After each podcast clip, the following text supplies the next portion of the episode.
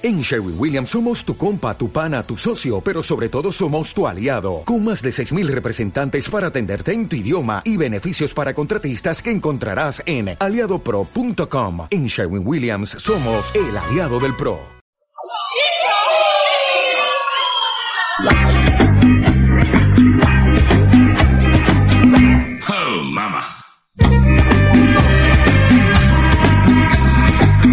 ¿No sabe usted que a partir del precio de un café al mes podrá disfrutar de los audios del murciano encabronado de este V? ¿Quiere ayudar en el mantenimiento de esta iniciativa? Bueno. Pues vote por ella y no haga de botonto. Besis de Fresi.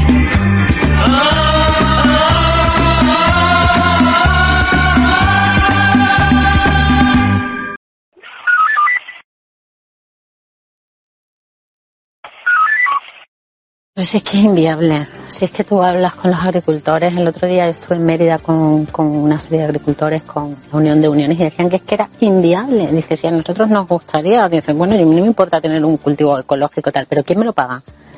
Dice, además estamos compitiendo con productos que vienen de países terceros que no tienen ningún tipo de restricción ni de prohibición, que tienen unos costes salariales con 10 veces mm, inferiores a los nuestros, que utilizan los fertilizantes que les da la gana, que no tienen eh, un sistema de calidad como el que tenemos nosotros, ni la burocracia que tenemos nosotros. Y dice, y entonces, ¿cómo, cómo competimos? ¿Cómo es posible que nosotros lo hemos dicho mil veces en comisión? Nos han llegado a llamar antieuropeístas los señores del Partido Popular por decir que es que lo que no se puede es, es seguir compitiendo con países que, que, no reúnen los mismos requisitos que nosotros y a los que no se les exige lo mismo que a nosotros.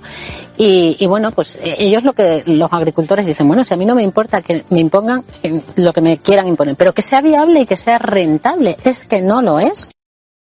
Esta agenda, quien trajo esta agenda 2030 a España fue el señor Rajoy y la defienden a muerte. Y yo alucino cuando voy a las manifestaciones con nuestros agricultores y ganaderos y me encuentro allí a, a los señores del Partido Popular. Digo, pero vamos a ver, es que no se puede estar con la Agenda 2030 y con la agricultura y con la ganadería. Es que no se puede estar con la gente del campo y con la Agenda 2030.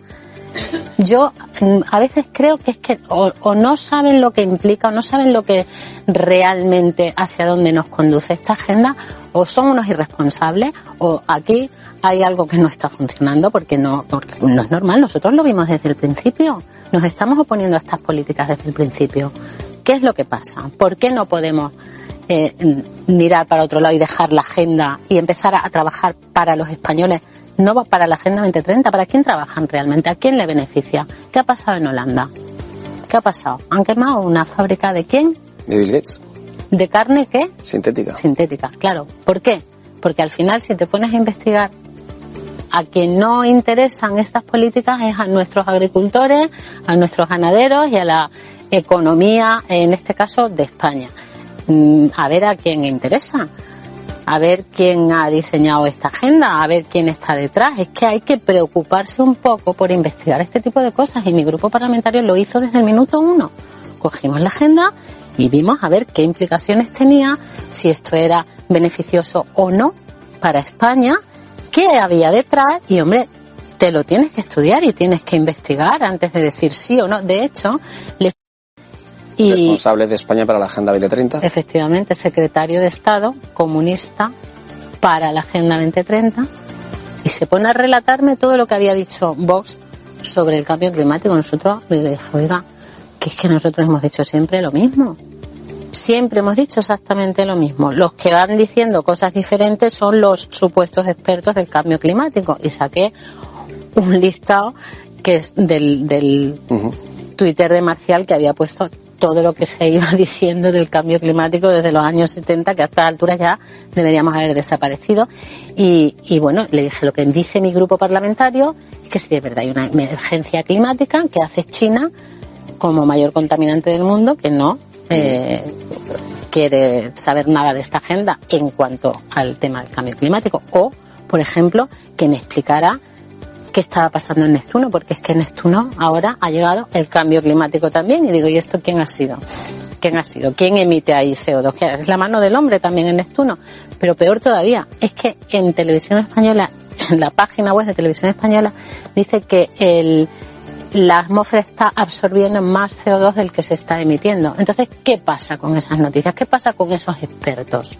Nuevos expertos dicen que la Tierra es capaz de capturar ese CO2 que se está emitiendo, es decir, que lo bloquea.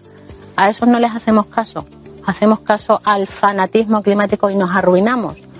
Claro, pues pasa lo que pasa en Sri Lanka, lo que va a pasar en Países Bajos y al final yo espero que esto a España no llegue porque echemos ya de esta de una vez a este gobierno y y entremos nosotros con fuerza, claro, porque si, el Partido Popular sigue con la Agenda 2030 estamos en lo mismo. Es la misma política, o sea, hacen exactamente lo mismo. ¿Quién gobierna aquí la Agenda 2030? Si gobierna el Partido Popular, gobierna la Agenda 2030.